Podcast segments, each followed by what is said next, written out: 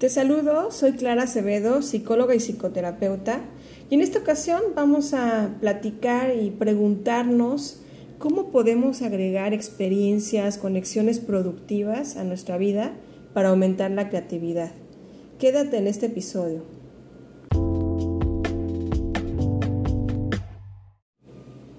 Resulta que muchas veces nos llenamos de actividades, de viajes, de experiencias para sentirnos vivos.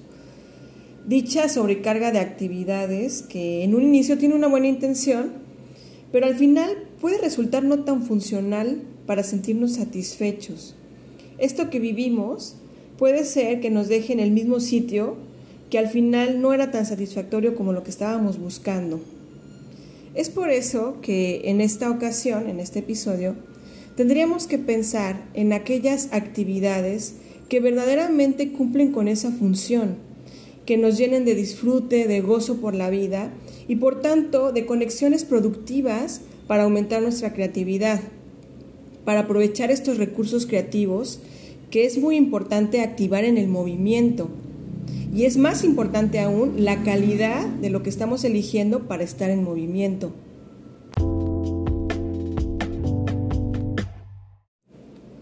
Resulta importante entonces qué es lo que lees, qué es lo que escuchas todos los días, qué es lo que pruebas, ¿no? Saboreas. Todas estas experiencias que estimulan y nos llenan de, de ocasiones, de oportunidades para estar más vitales y evolucionar como personas.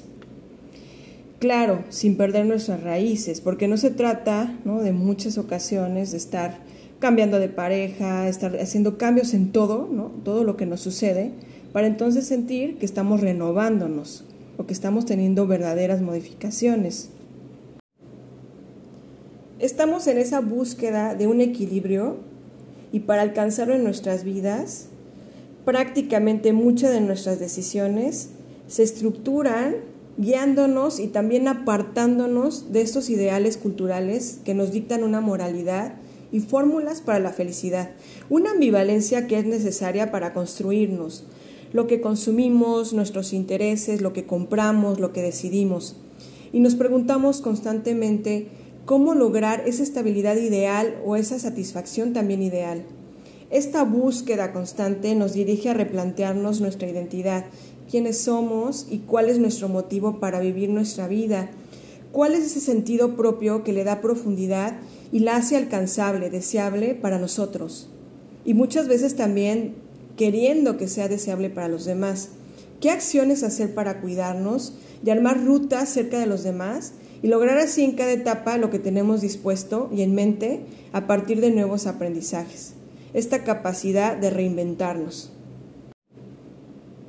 Para el filósofo Gilles Deleuze, no se trata de multiplicar actividades o hacer cosas distintas todos los días, sino de salir permaneciendo, salir de lo que uno hace mediante lo que uno hace para ampliar nuestras conexiones, buscar conexiones que nos convienen, las cosas, las ciudades, los libros, los encuentros que hacen crecer la potencia de vida y por tanto la alegría.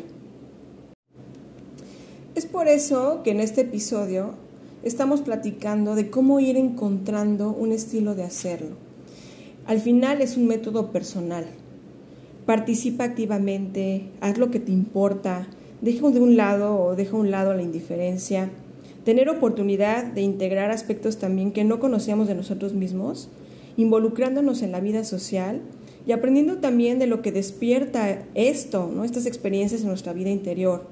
Armar así conexiones productivas, saludables, para aumentar nuestra creatividad.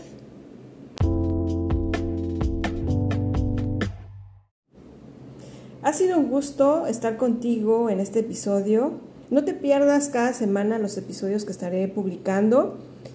Recuerda que me puedes encontrar en las diferentes redes sociales.